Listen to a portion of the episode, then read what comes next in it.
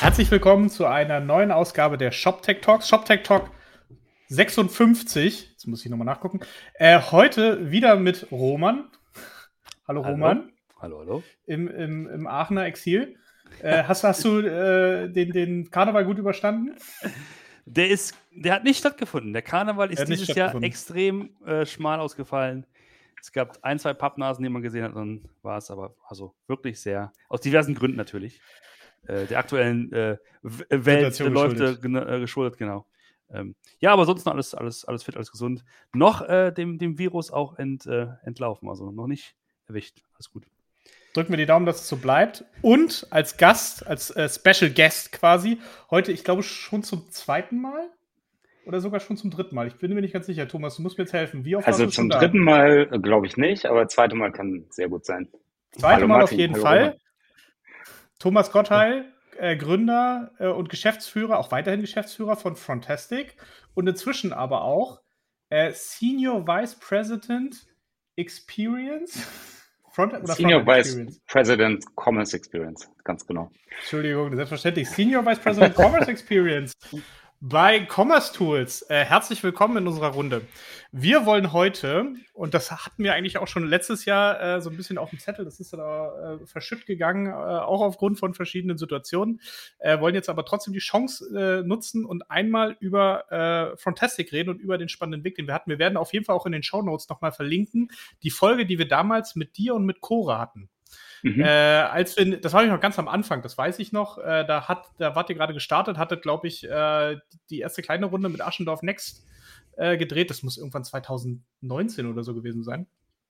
Oder mhm. 18 sogar. Ähm, das war, äh, ähm, das war noch sehr, sehr früh. Da haben wir oft über, über, über vor allen Dingen über die Struktur viel gesprochen, äh, über die Testix, was das eigentlich ist, was eure Idee ist, wie man, wie sich Frontend in der Zukunft entwickeln wird. Und heute reden wir darüber, was die kommenden Jahre passiert ist und wo ihr am Ende gelandet seid und wieso und weshalb und warum.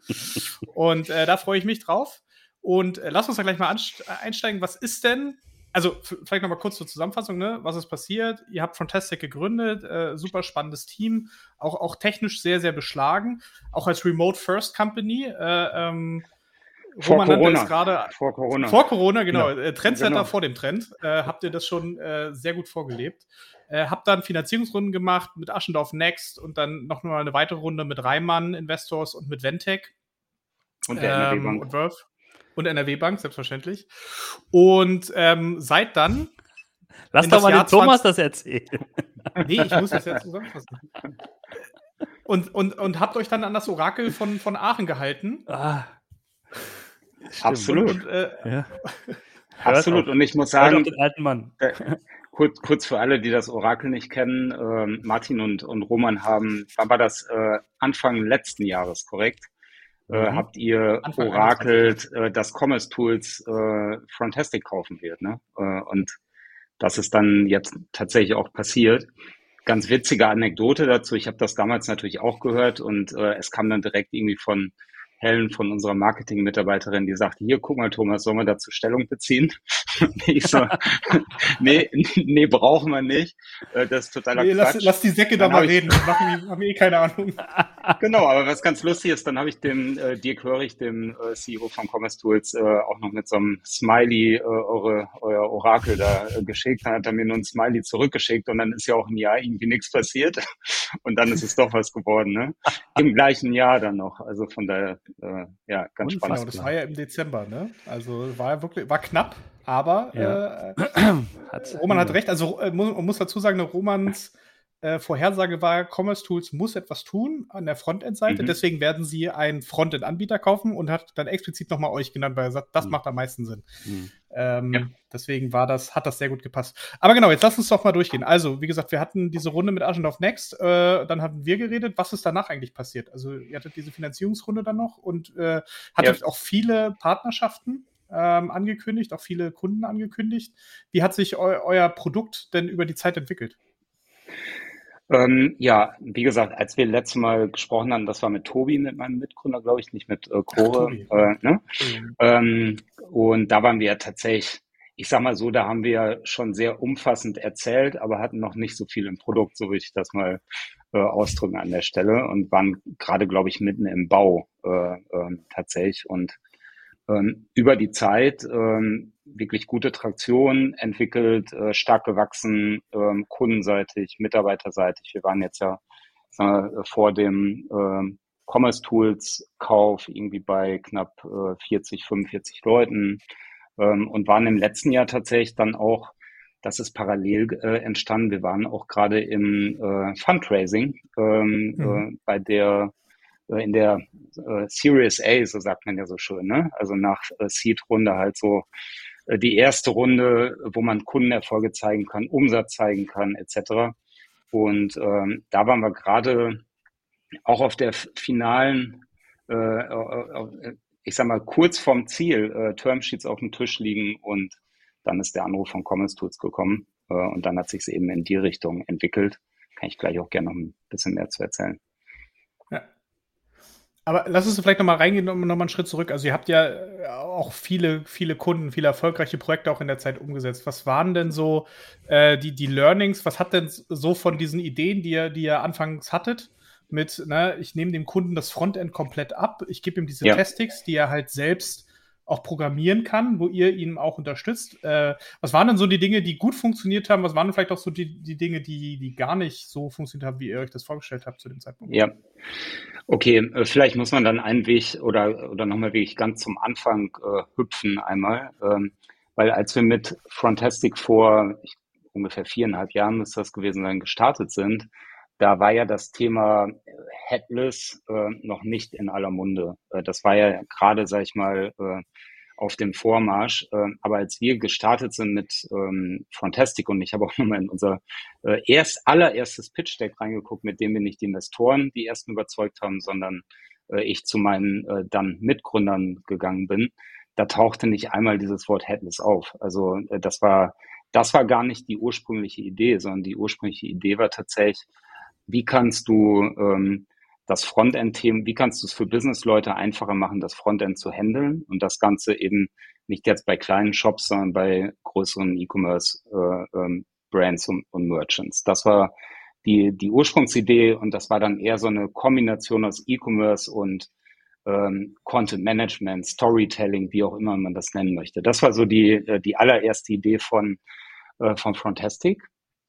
Und so sind wir dann auch gestartet. Deswegen war für uns vom Produkt aus ähm, ganz am, bei uns gab es ja immer zwei Komponenten. Ne? Es gab immer oder gibt es bis heute auch äh, auf der einen Seite das ganze Thema Developer, wie können wir es Developern einfacher machen, Frontend, äh, tolle Frontend zu entwickeln, die einfach gut funktionieren von der Conversion etc.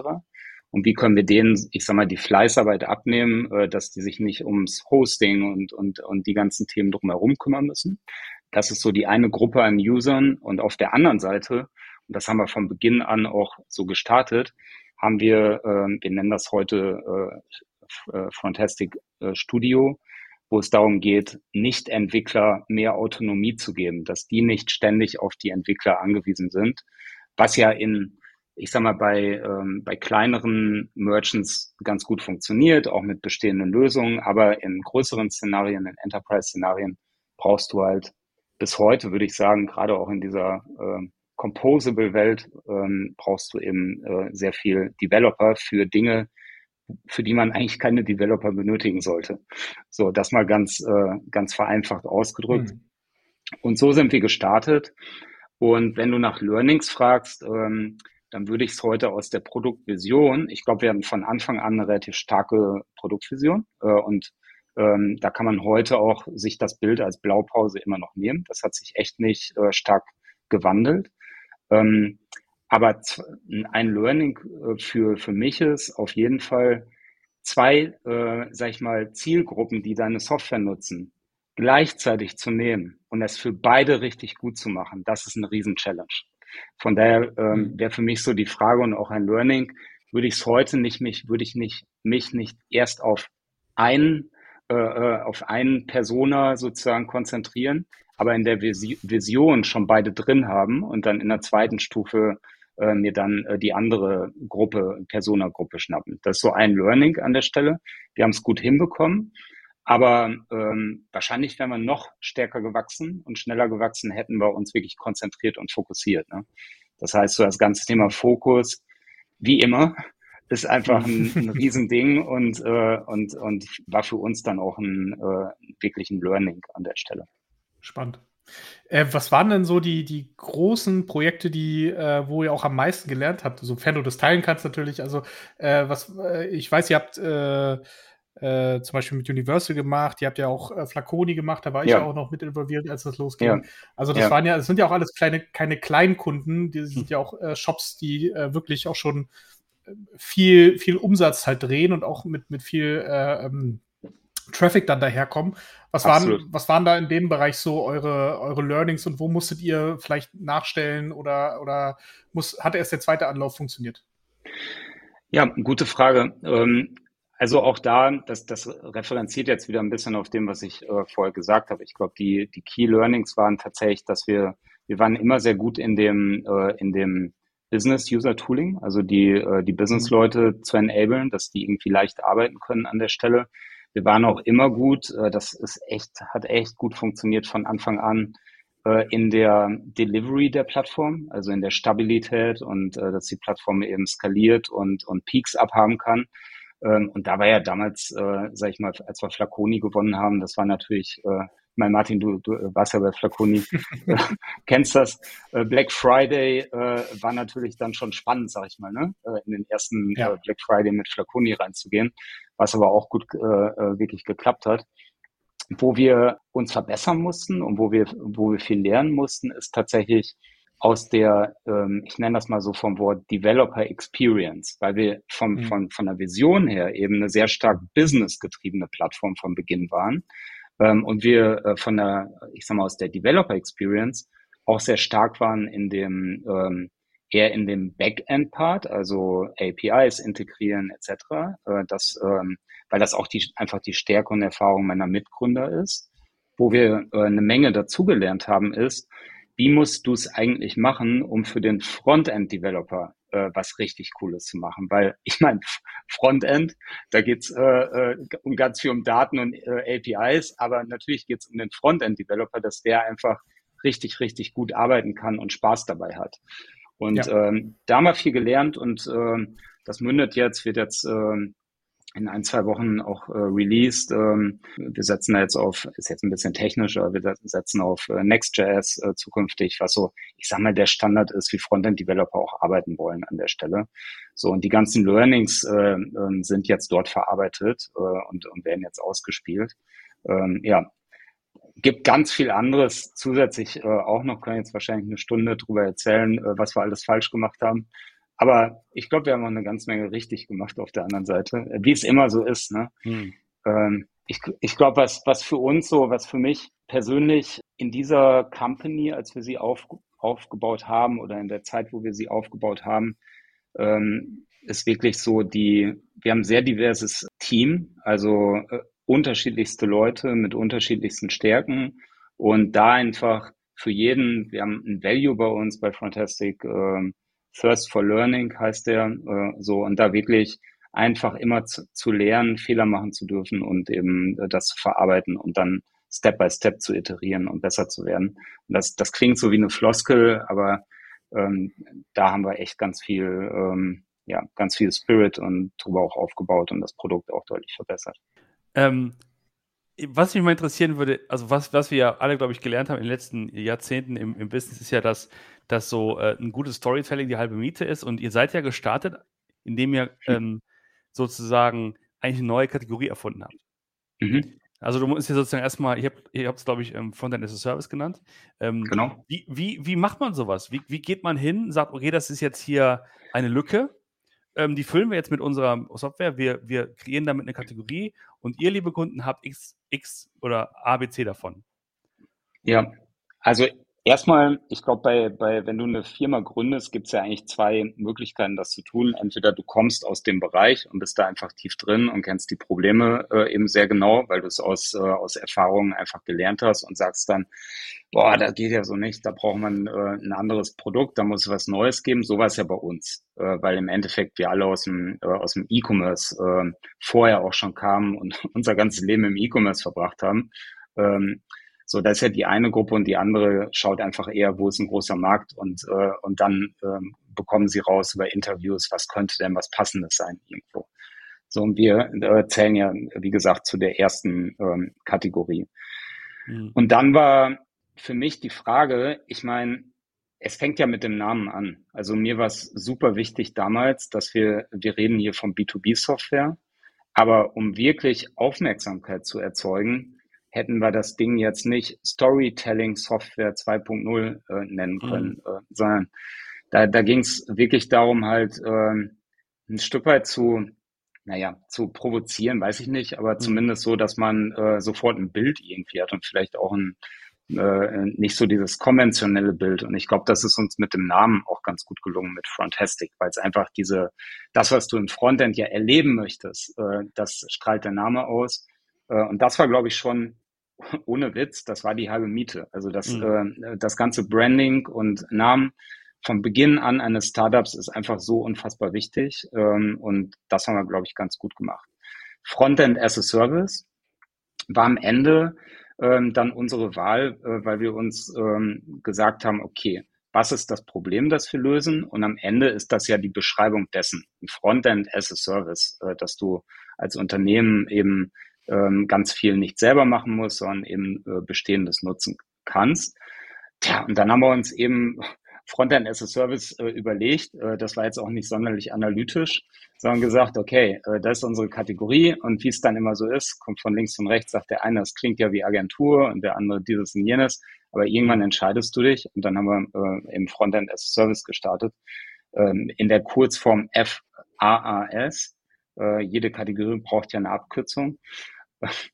Und äh, ich meine, das, das Verrückte ist tatsächlich, dass ähm, es hat nicht so lange gedauert, dass dann, äh, ich glaube, äh, ein Wettbewerber damals war Mobify, die sind von Salesforce gekauft worden, stand auf mal mhm. auf deren Webseite Frontend as a Service drauf. Und ich dachte so, ah, das ist ja spannend. dann haben sie das, haben sie das übernommen. Ne? Äh, und dann ging das so weiter. Dann gab es View Storefront, war dann auch Frontend as a Service. Und irgendwann ähm, tauchte im Gartner Hype Cycle FAAS auf, Frontend as a hm. Service. Äh, mhm. So, also das hat äh, tatsächlich ganz gut äh, funktioniert. Ähm, zu der Zeit, wo es dann bei Gartner als FAAS benannt wurde, hieß es bei uns schon wieder anders, äh, äh weil wir einfach gelernt haben, dass es nicht der richtige, die richtige Kategorie ist. Und ganz ehrlich, äh, ich glaube, so Definition einer Kategorie, zum einen, es wird überbewertet und zum anderen, das ist natürlich das Schwierigste, was du machen kannst, eine neue Kategorie versuchen zu definieren. Von daher ist für mich eher ein Learning, versuche dich in einer bestehenden Kategorie zu platzieren, so dass äh, die potenziellen Kunden etwas mit dieser Kategorie anfangen können aber dann setzt den Reiz und setzt den Impuls und sagt ganz klar, was der krasse Unterschied ist zu den bestehenden Playern in dieser Kategorie. Hm. Das kostet auf jeden Fall weniger Geld, sagen wir es mal so. äh, ne? Also mit Geld äh, geht natürlich alles, ähm, aber das äh, ist, ist so das Learning und irgendwann sind wir dann auch ein bisschen stärker Richtung, klingt ein bisschen langweilig, aber ein bisschen stärker Richtung äh, Digital Experience Management, das ist so die bestehende Kategorie und äh, haben äh, dann dort waren einfach klarer für den Kunden, weil es bringt ja auch nichts, wenn äh, die potenziellen Kunden die Webseite lesen und das bei vielen Startups so, und die verstehen acht Jahre nicht, was das denn ist, was da mhm. überhaupt äh, äh, gemacht wird. Das haben wir dann gelernt und, und Step by Step auch umgestellt. Ja, cool. Ich meine, ihr könnt das ja auch wie Gartner machen und euch in Zukunft für sowas bezahlen lassen. ne? Also wenn ihr so eine, so eine Kategorie schon äh, erfindet. Ja, ja, das war jetzt nicht äh, der, äh, das primäre Ziel, sagen wir es mal so. Aber ihr, du hast es ja gerade schon angesprochen, ne? Mobify äh, war in dem Markt drin, äh, ein Shogun äh, mhm. ist da ja auch eigentlich unterwegs. Wie hast du denn auch die Entwicklung dieses Marktes, äh, dieses Digital Experience Management, Frontend as a Service Marktes äh, äh, wahrgenommen in, in dieser Zeit? Also vor allen Dingen, wenn du ja. äh, aus dieser Headless-Komponente gibst, weil die alten Player gibt es ja schon länger. Magnolia, äh, ich meine, Bloomreach hat jetzt auch nochmal eine riesen Runde gemacht auf einer 2,2 ja. Milliarden Bewertung. Aber ja. vor allen Dingen diese, diese neuen Player, was für einen Verve haben die da reingebracht? Was, äh, was für ein Drive? Ich würde das einmal äh, erläutern aus der, ähm, aus der ursprünglichen E-Commerce-Welt. Du hast eine, äh, ein Produkt gehabt, eine Box, die alles anbietet an der Stelle. Die hat Frontend drin, die hat Backend drin äh, und du konntest es einfach nutzen. So, für die, ich sag mal, ambitionierten Brands und Marken reicht das häufig oder hat das häufig nicht äh, ausgereicht an der Stelle, weil sie einfach exzellent sein müssen, äh, um äh, ihre E-Commerce-Erlebnisse an den Kunden sozusagen zu bringen, damit es funktioniert. Weil die stehen ja immer mit den ganz Großen im Wettbewerb, mit Apple, Amazon, Google äh, etc. So, das hat dazu geführt, dass Headless eigentlich aus meiner Sicht, dass äh, dieser Headless Move erfolgreich geworden ist, weil dann die Unternehmen gesagt haben, okay, wir können E-Commerce Standardsoftware einsetzen, aber eigentlich äh, nutzen wir sozusagen nur die Dinge, die sich nicht differenzieren und bekommen das halt diese Funktionalität über eine API bereitgestellt. So, äh, mit diesem Schritt äh, war es dann aber auf der anderen Seite super mühselig, ähm, das, das äh, Kundenerlebnis zu bauen, weil das mussten dann Developer ja von null aus äh, komplett alles schrubben, sage ich mal, entwickeln und dann selber auch betreiben was halt einfach auch wiederum eigentlich nur für die ganz Großen halt Sinn ergibt. Für die, für die Mittelstand und Mittelstand Plus ergibt das halt relativ wenig Sinn. Und das war im Endeffekt ja auch unser Weg, dass wir dann gesagt haben, API First, Headless, nennt wie du, wie du es willst, aber das ergibt schon grundsätzlich Sinn, kanaloffen zu sein und alles über APIs andocken zu können.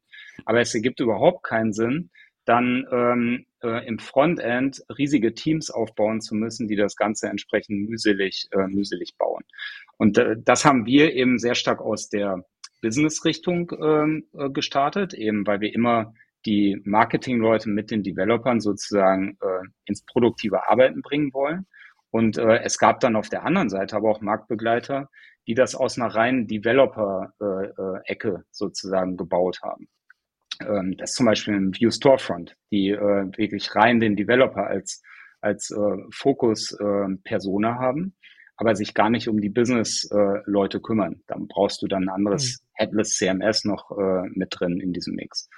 Ähm, ähnlich wie wir, also am ehesten zu uns vergleichbar tatsächlich äh, und ein bisschen später gestartet, als wir das sind, ist ein Shogun Frontend. Das ist ein äh, amerikanischer äh, Player, auch äh, sehr gut gefundet, ähm, die sind, äh, die bieten äh, eine Technologie an, die vergleichbar mit dem ist, was wir tun, setzen andere Akzente dabei, ähm, aber das ist schon äh, ein sehr direkter, ähm, sehr direkt zu vergleichen, sind nicht so, so gut für Headless äh, ähm, aufgestellt und docken sich auf Shopify ähm, eigentlich auf und tauschen dann das Shopify äh, Frontend aus. Ähm, die haben, kommen aber aus einem ganz anderen Segment, äh, aus dem Landingpage-Builder für Shopify, da kommen die her. So, und äh, von daher ist, und Mobify war vor uns da, die eben an Salesforce dann verkauft wurden. Also es gab eine Handvoll oder gibt eine Handvoll Player, äh, die das ganze Thema äh, treiben und die dann alle eben sich diese Frontend as a Service Kategorie auf die Fahnen geschrieben haben. Wobei eben jeder Player für sich dann äh, ein bisschen anders, äh, anderes äh, ähm, ja, Produkt äh, anbietet, Produktoffering anbietet an der Stelle. Was in der jetzt in der im letzten Jahr ganz spannend war, auch vielleicht so ein Learning. Äh, wir waren ja äh, sind im letzten Jahr mit dem Fundraising-Prozess angefangen, ähm, Series A Fundraising-Prozess und dann, wie das so ist, mit einer großen Pipeline an Investoren, sehr, sehr viele Gespräche äh, gehabt, ähm, schlussendlich dann auch äh, gute Termsheets auf dem Tisch äh, liegen gehabt. Aber da war immer so eine der zentralen Fragen, kann, kann es eigentlich, wie groß kann diese Kategorie werden? Also wenn du, weil E-Commerce äh, Shop Software ist eine riesige Kategorie an der Stelle, aber kann man tatsächlich diesen Shift, ähm, diesen Mindshift auch schaffen, dass es nicht mehr so stark um sozusagen die E-Commerce Backend Funktionalität geht, sondern dass es um das Kundenerlebnis geht. Also eigentlich vorne angefangen wird beim Kunden und nicht hinten beim Prozess. Das war eigentlich so die zentrale Frage äh, in der These, wie groß ist dieser Markt eigentlich? Weil nur wenn das erfüllt ist, dann kann ich eine Firma aufbauen, die hinterher mal nur mit dem Produkt 200 Millionen, 300 Millionen äh, äh, um, wiederkehrenden Umsatz macht an der Stelle. So, mhm. und äh, das war dann natürlich auch für uns ähm, ähm, ganz klar auch eine, ähm, eine Fragestellung. Ich meine, ich glaube ja immer noch an die, an die Vision und ich glaube, dass wir das mit Commerce Tool zusammen einfach äh, super weiter nach vorne bringen können. Äh, deswegen auch die Entscheidung, äh, den Weg da mit Commerce Tool zu gehen an der Stelle. Ähm, aber es, ist natürlich spannend, ne, wenn du mit Investoren sprichst und ähm, musst dir vorstellen, du hast in der Pipeline 60 äh, äh VC-Talks in drei Wochen äh, und du bekommst ja immer, bekommst ja immer äh, andere Fragen. Aber das war die Frage, die in jedem äh, äh, tatsächlich äh, äh, Gespräch kam ähm, und wo man dann natürlich auch für sich ähm, äh, schon äh, sehr stabil aufgestellt sein muss, um, äh, um diesen Glaubenssatz entsprechend äh, zu haben. Okay, das Ding hier, äh, das wird sozusagen, das hat die Power, das nächste Shopify zu werden. Mal ganz, äh, mal ganz krass gesagt. Ja. Okay.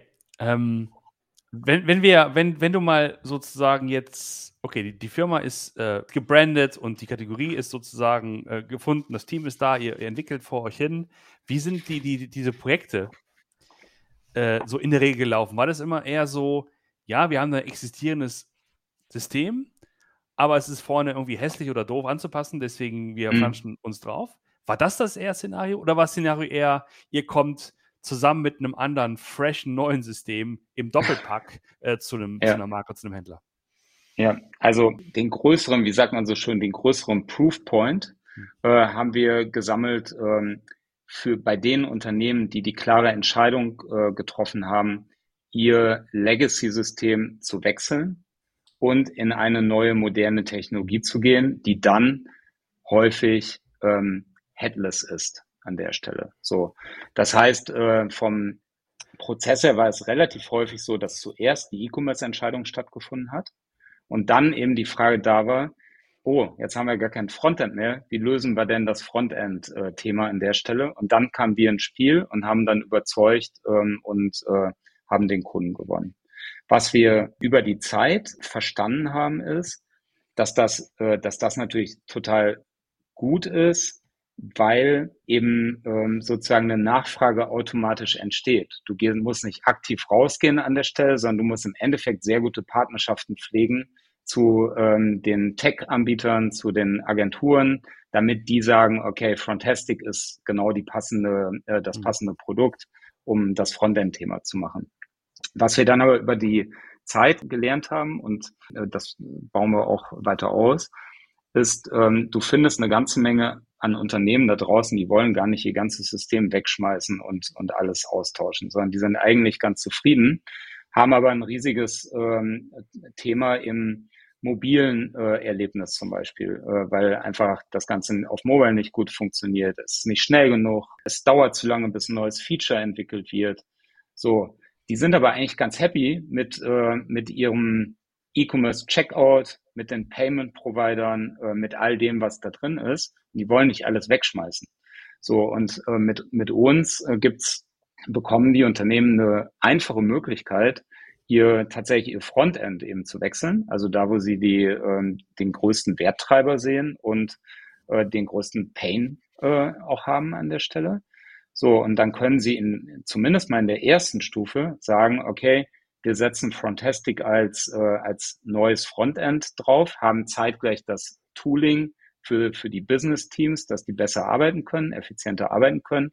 Und dann können sie in einer zweiten Stufe immer noch entscheiden, ähm, ob sie irgendwann mal ihr E-Commerce-System tauschen wollen oder auch nicht. So, und ich glaube, dass, äh, dass das ein ganz spannender Markt ist, weil man dann äh, echt harte Probleme mit unserer Software halt relativ easy lösen kann. Du, und das ist eben auch genannt hier äh, Flaconi und Black Friday, Cyber Monday. Ich vermute ja. mal, wenn, wird wahrscheinlich auch eins der, der Painpoints sein, oder? Ähm, dass man, dass ihr, wenn ihr im, im Stack seid, zumindest für diese, diese, diese Server-Peaks sozusagen ähm, eine Lösung habt, dass die Shops eben nicht mehr, nicht mehr abrauchen, sozusagen. Genau, mhm. genau, klar. Ja. Du, du hast ja gerade viel über die Partnerschaften gesprochen. Jetzt mal Butter bei der Fische. Mit welchem System ja. war es denn am einfachsten zu integrieren? Und versuch dich mal jetzt bitte in die Lage zu versetzen, dass du nicht von Commerce gekauft wurdest. Probier's, probier's wenigstens. Ja, ja. Naja, ganz, jetzt mal, jetzt mal ganz hart gesagt, und das ist jetzt egal, ob wir eine Commerce Tools Company sind oder nicht. Ein System, ein E-Commerce-System, was gebaut ist, um APIs auszuliefern, kann ja nur das am, den Job am sinnvollsten machen. Das ist ja relativ logisch an der Stelle, oder?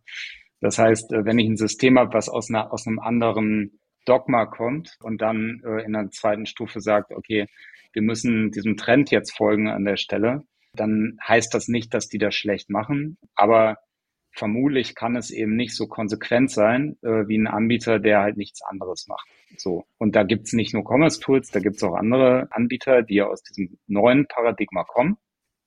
kann man auch ein Scale nennen, mal als Beispiel. Und mit diesem System macht das dann natürlich am meisten Spaß. Wenn du jetzt unseren, äh, den Choro, unseren CTO fragst, auch vor dem, vor dem Deal, dann hätte er immer gesagt, äh, Commerce Tools ist, ist einfach aus einer Entwickler-Mindset ein super System, äh, weil die APIs einfach funktionieren, weil es super flexibel ist, weil ich ein astreines Error-Reporting habe, was für Developer wohl wichtig ist. Ähm, und von daher ähm, war der da immer schon sehr begeistert. Und ich kann euch sagen, ich hätte das, ich weiß nicht, ob ich es an irgendjemand anders als Commerce Tools verkauft hätte. Vermutlich nicht. Hm. Weil das war schon, das war schon dann wirklich eine, das ist einfach ein, Match, das passt an der Stelle. Und von daher, ähm, ja, hat das dann dazu beigetragen, diese Entscheidung so zu fällen. Weil wir hätten ja auch den Weg gehen können und gut Geld in die Hand nehmen können. Äh, ich meine, die ganze Finanzierungssituation ist gut äh, und dann hätten wir den Weg äh, gehen können und das weiter, unseren Plan einfach weiter, ursprünglichen Plan weiter verfolgen. Halt äh, was ganz, ganz äh, Großes, Eigenständiges zu bauen, hätten wir auch machen können. Und von daher war das nicht so eine einfache Über äh, Abwägung dann und Entscheidung schlussendlich auch. Ja. Ähm, ich meine, ich weiß nicht, wie weit du jetzt darüber reden darfst, wahrscheinlich eher weniger, aber gab es denn auch, waren denn auch andere interessiert an euch? Ja, ich, äh, das Witzige ist tatsächlich, ich, ich will das jetzt nicht in, in Namen nennen oder ihr müsst einen Piepton hint, äh, drüber legen. Das nee, nee, egal. Keine, keine Namen, alles gut. Äh, und ich glaube, das ist auch bei, bei vielen Startups so, dass man über die Laufzeit sozusagen von der Gründung bekommst du ja immer wieder äh, Interesse signalisiert, sagen wir es mal so. Und wir haben sowohl Interesse aus Hamburg signalisiert bekommen, als auch Interesse aus Berlin signalisiert bekommen. äh, und schlussendlich ist es dann München geworden. Ähm, so, so würde ich mal aus. Das hast du schön formuliert. und das ist auch nicht alles über, äh, nicht alles äh, dann im letzten Jahr passiert, sondern ja. über die, über die Jahre tatsächlich in unterschiedlichen Phasen. Aber das ist mhm. tatsächlich so. Und wir haben dann zweimal gesagt, nee, auf gar keinen Fall, äh, wollen wir nicht und ähm, dann eben ähm, ja mit äh, Commerce Tools uns äh, pro Commerce Tools entschieden und ich bin da auch echt happy mit, das kann ich auch sagen. Mhm. Ja. Ich glaube, also zwei Farben haben wir noch an. Das eine ist, äh, sag mal, wenn man, wenn man mal in nicht so richtig in die Technikrichtung denkt und wenn ich mir vorstelle, da gibt es Unternehmen, die haben seit Ewigkeiten ein E-Commerce-System und nutzen das, um ihre Sachen zu machen. Wie habt ihr oder wie ist deine Erfahrung haben Unternehmen das intern geregelt, dass sozusagen dann die Leute sich letztlich aufgeteilt haben, mit zwei Systemen arbeiten. Du hast ja eben gesagt, du hast auch was für die, für die, für die Business-Anwender gehabt. Ne? Das heißt, du musst ja. jetzt irgendwie hinkriegen, dass die intern sich so aufteilen, dass der eine Teil mit dem E-Commerce-System arbeitet und der andere Teil mit bei euch arbeitet. Wie ist dann ja. deine Erfahrung? Wie kann man das hinkriegen? Ja, ich glaube, wenn man den Weg geht äh, von äh, in, in die Composable Welt, dann heißt das ja auf jeden Fall äh, auch Organisationsänderungen oder schauen, dass man da rollenspezifischer einfach agiert. Und eigentlich kannst du sagen, eine Rolle äh, nutzt nicht zwei Systeme und von daher ist das gar nicht so tragisch, sondern äh, im Endeffekt, äh, wenn du jemanden hast, der Artikeldatenveredelung macht oder Produktdatenmanagement, dann wird diese Person eben nie äh, ähm, im äh, bei uns im, im Frontastic äh, äh, Studio unterwegs sein, sondern wir sind ja eher der, ähm, das, was früher die Schauwerbegestalter in den Schaufenstern gemacht haben. Das ist ja äh, eher die Person, die bei uns unterwegs ist. Ein bisschen datengetriebener an der Stelle. Ähm, aber das ist eine eigene Rolle äh, und die eigene Rolle findet jetzt ein spezialisiertes System. So würde mhm. ich das mal sehen. Mhm. Äh, und dann ist es ja eigentlich sogar besser, weil ich möchte in meiner Rolle nicht beschallt werden mit ganz vielen anderen Dingen, die links und rechts sind, sondern ich möchte spezifisch genau das tun, was eigentlich meine Zielsetzung ist. Und das ist auch das Schöne an, an dieser modulareren Welt, dass dann einfach, es hört ja auch mit, mit der Headless-Plattform und mit, mit uns im Frontend nicht auf, sondern du hast dann typischerweise noch ein, äh, eine Such, einen Suchtechnologieanbieter mit dabei, als Beispiel eine Algolia. Und die spezifischen Rollen in den Unternehmen, die arbeiten in den Softwarelösungen. Das heißt, der, der Suche optimiert, der arbeitet im Algolia äh, Backend dann an der Stelle. Also von daher eigentlich mhm. ganz gut, weil es Fokus auch da fokussierter wird. Jetzt könnte man ja auch äh, Teufels Advokat spielen und sagen, äh, führt das nicht dazu, wenn man nicht aufpasst, dass äh, sich so gewisse Silos bilden? Ne? Du hast so Leute, die einfach nicht sozusagen rechts und links gucken und nur ihre Produktdaten veredeln und überhaupt ja. keinen Bezug mehr zum Frontend haben? Ja.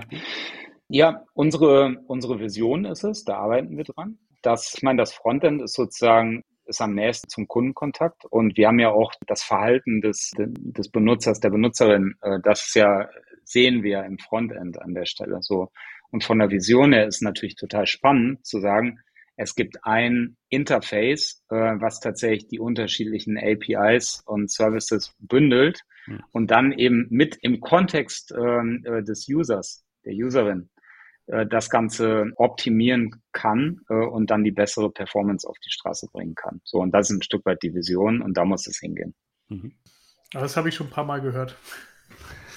Von, von mir oder äh, insgesamt? Von vielen, ich bin gespannt. Also ja, es ist ja, okay. also ist ja durchaus auch die, die Idee, die, die wir, ähm, die wir schon so 2014, 2015 damals mit dem Commerce Tools Merchant Center hatten, dass wir das irgendwie auch, dass wir das auch so äh, variabel bauen wollen, dass ja jeder halt seine, äh, ähm, je nachdem, welche Systeme man halt benutzen möchte, die dann einfach halt wie so ein, wie so ein Reiter da reinzieht, ne? Und dass du dann einfach eine, eine Oberfläche hast. Äh, One Interface to rule them all.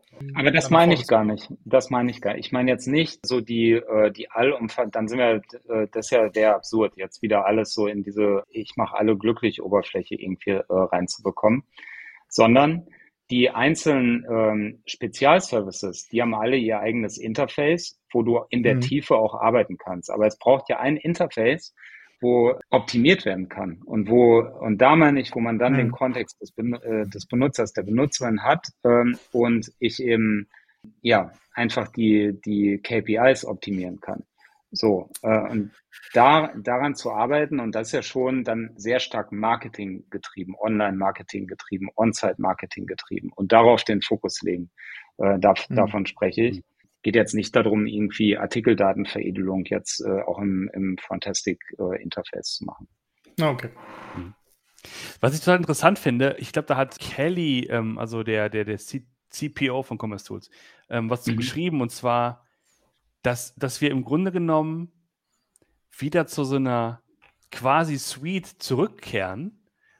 Wir haben jahrelang sozusagen alles äh, in, in Microservices explodiert. Ja. alles wurde granularer. Am Ende des Tages äh, haben wir doch wieder so, genau, er meinte so, Commerce wird zur Portfolio Company. Genau. Und mhm. äh, fügt dann sozusagen die ganzen Services wieder zusammen zu einem, was halt letztlich eine Suite ist, aber eine zumindest mal eigenständig zusammengebaute und, und sozusagen ja. gekaufte Suite. Das finde ich sehr, sehr faszinierend, dass wir so diese, diese Bewegung hin und zurück haben. Ja, ich meine, äh, Trend und Antitrend, das begleitet ja, uns genau, ja, äh, genau. sowieso in allen, in allen Bereichen. Aber ich glaube, ganz wichtig hier zu sagen ist, es, es geht, ähm, und das ist schon ein Unterschied, Portfolio und, und keine Wortklauberei oder so. Portfolio versus Suite sind schon zwei unterschiedliche Paar Schuhe. Weil ähm, wenn du es jetzt ganz konkret bei uns anschaust, die Entwicklungsorganisation, die Teams ähm, zu der Headless Commerce Plattform von Commerce Tools und dem Frontend von Commerce Tools, die sind getrennt, die bleiben getrennt, die verfolgen jeweils ihre eigene Produktvision. Und das hast du nicht, wenn du eine Suite baust an der Stelle. Dann ist alles eben sehr eng miteinander verzahnt. Und hier geht es darum, und da wird es auch weiterhin drum gehen, ganz ehrlich, ein äh, Commerce Tools Frontend-Produkt das wirst du auch in Zukunft mit anderen E-Commerce-Systemen verwenden können. Und das ist keine dahingeredete Aussage, sondern das wird so sein, weil wir das beste Produkt fürs Frontend anbieten wollen. So, und warum soll denn dann nicht, hm. wenn man jetzt Commerce Tools wird äh, oder ist dabei, eine Multi-Portfolio-Unternehmung zu werden? Und Commerce Tools ist heute natürlich bekannt als Headless-Plattform, aber stellt euch das mal in die Zukunft vor. Es äh, gibt einfach noch vielleicht neben uns noch weitere äh, äh, spezialisierte Produkte, die alle richtig gut sind. Das heißt, das sind die Commerce Tools und die kann ich dann nutzen, muss es aber nicht, sondern mir äh, bleibt überlassen, ob ich jetzt alles nehme, ob ich eins nehme, äh, ob ich das auf ein Magento draufpacke ähm, äh, oder wie auch immer ich es machen möchte. So, und das ist eigentlich die Philosophie.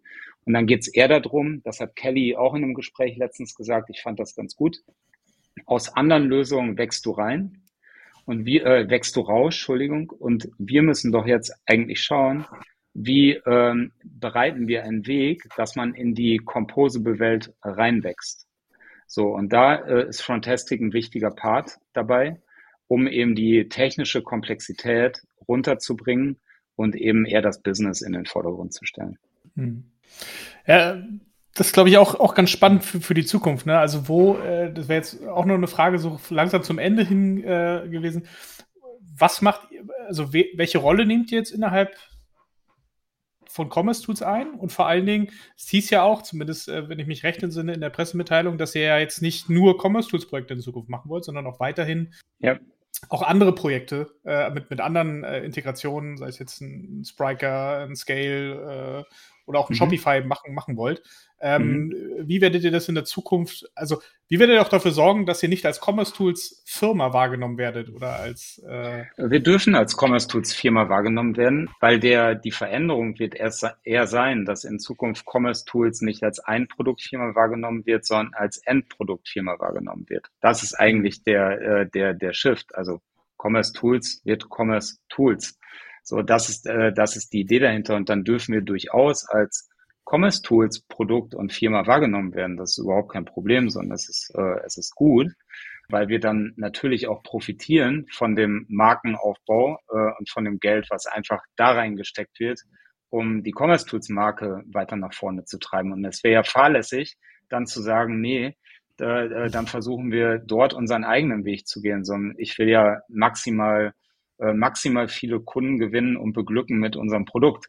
Und von daher darf das ruhig Commerce Tools, wie es immer auch heißen wird, aber es muss nicht zwingend Frontastic heißen, auch wenn es für mich natürlich persönlich äh, als, als Mitnamensschöpfer äh, ein bisschen äh, wehleidig dann wäre, aber äh, das, ist, das ist nicht so dramatisch. Und für die Unternehmen ist es so, natürlich können wir weiter auch mit, mit anderen E-Commerce-Herstellern partnern, weil wir nehmen ihnen nichts weg. Und äh, wir sorgen einfach dafür, dass wir das beste Frontend-Produkt anbieten an der Stelle.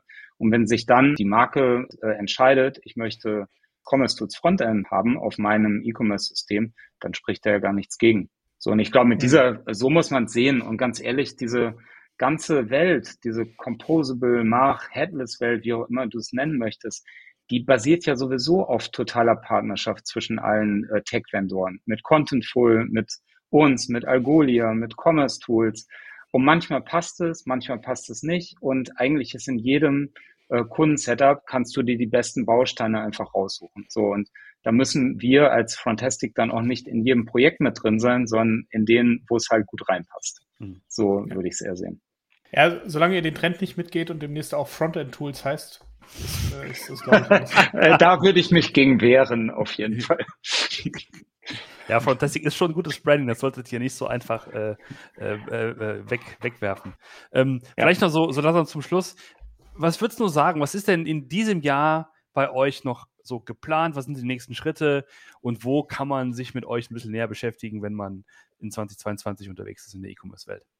Ja, also wir auch jetzt durch den Commerce Tools Kauf wird sehr, sehr stark in unser Produkt investiert. Das heißt, ich habe ja vorhin, glaube ich, gesagt, wir waren irgendwie 40, 45 Leute in dem Team. Wir sind jetzt mittlerweile knapp 65, also sind da einfach schon, äh, schon wieder ordentlich aufgebaut und werden weiter wachsen in diesem Jahr. Ähm, vom Produkt her werden wir einen starken Fokus darauf legen, wirklich sehr viel mehr Integration bereitzustellen, dass du in Projekten eben nicht äh, hingehen musst und jedes Mal äh, Dinge bauen musst, die nicht differenzieren, sondern da wollen wir uns drum kümmern, die wollen wir bereitstellen. Ähm, das sind Integrationen, das sind branchen- oder industriespezifische äh, Komponenten, auch vom, vom Look and Feel und, und äh, Funktionalität, so dass es dann eben sehr, sehr einfach wird, den Weg in die Composable-Welt tatsächlich auch gehen zu können. Aber äh, die Unternehmen dann eben diese krasse Flexibilität haben, die anderen Anbietern fehlt und äh, die andere Anbieter so leicht auch nicht ausbügeln können an der Stelle. Das heißt eigentlich so die Stärken von, vom Commerce Tools Headless Produkt mit äh, den Stärken von uns zu verbinden. So, das, das wird ein sehr wesentlicher Aspekt in diesem Jahr sein. Also es geht wirklich darum, dass Mittelstand, Mittelstand Plus, also ich sag mal Unternehmen, die einen Online-Umsatz machen äh, zwischen irgendwo ab 10 Millionen bis 200, 300 Millionen, dass die einfach sehr, sehr einfach den Weg in die nach äh, Headless Composable Welt gehen können äh, und viel schneller dabei werden und einfach auch ja, weniger große Teams selber aufbauen müssen. Weil man ja auch die Entwickler gar nicht, Entwicklerinnen gar nicht bekommt. Hm. Das ist, äh, ja, das ist in der Tat auch, äh, was wir, glaube ich, alle am, am Markt merken. Ja. Ähm, so, um das mal so zu formulieren. Ja, Thomas, danke schön für, für, für, für die Ausreden und den Blick hinter die Mutterhaube. Martin, hast du noch ein Final Word of Wisdom? Nein, äh, äh, vielen Dank auf jeden Fall für diese Insights, ähm, weil ich glaube, es gibt viele dieser Geschichten und es ist äh, ähm, schön, dass man auch mal so eine sehr erfolgreiche Geschichte hat, ne? Mhm. Äh, wo sich äh, zwei ähm, sehr starke, auch technologiegetriebene Partner zusammenführen und äh, jetzt langsam in Richtung Weltherrschaft gehen. Das ist, das ist glaube ich, das Endziel, wenn ich das so mitgenommen habe. Absolut. Und ähm, dann freuen wir uns auf jeden Fall auf dann das dritte Interview, wenn ihr dann Adobe übernommen habt. Schau, schauen wir mal, ne? Das war die Prognose fürs übernächste Jahr, Martin. genau. Vielen Dank euch. Hat Spaß gemacht. Schönen Tag. Mach's gut. Tschüss. Danke. dann. Tschüss. Ciao.